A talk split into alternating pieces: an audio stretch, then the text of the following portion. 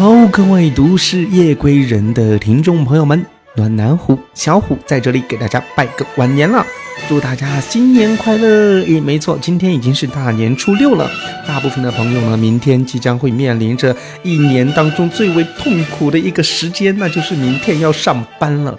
所以呢，现在的心情哈，一定是呃百感交集。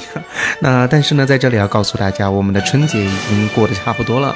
该上班确实要应该上班了，不过不知道在这个春节当中呢，呃，不知道各位朋友是不是像小虎一样做了非常多的事情啊？比如说打麻将啦，比如说准备年夜饭啦，又比如说同学聚会啦，又比如说走走亲戚啦，然后啊去见了见基友啊之类的哈。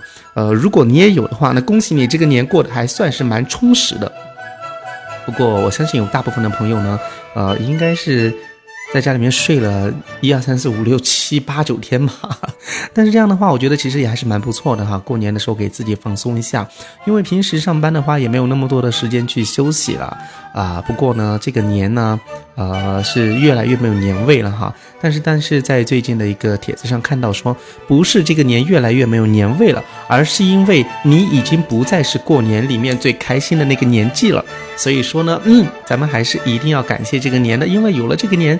咱们才能够休息这么多天。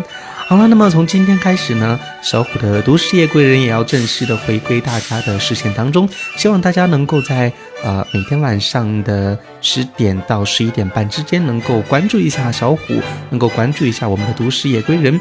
今天是我们的呃节后第一天哈，那所以呢，我们还是要喜气一点点。但是从明天开始，咱们将恢复到我们的这样一个苦情的这样一个路线当中。小虎在这里给大家拜晚年了，祝大家新年快乐，万事如意。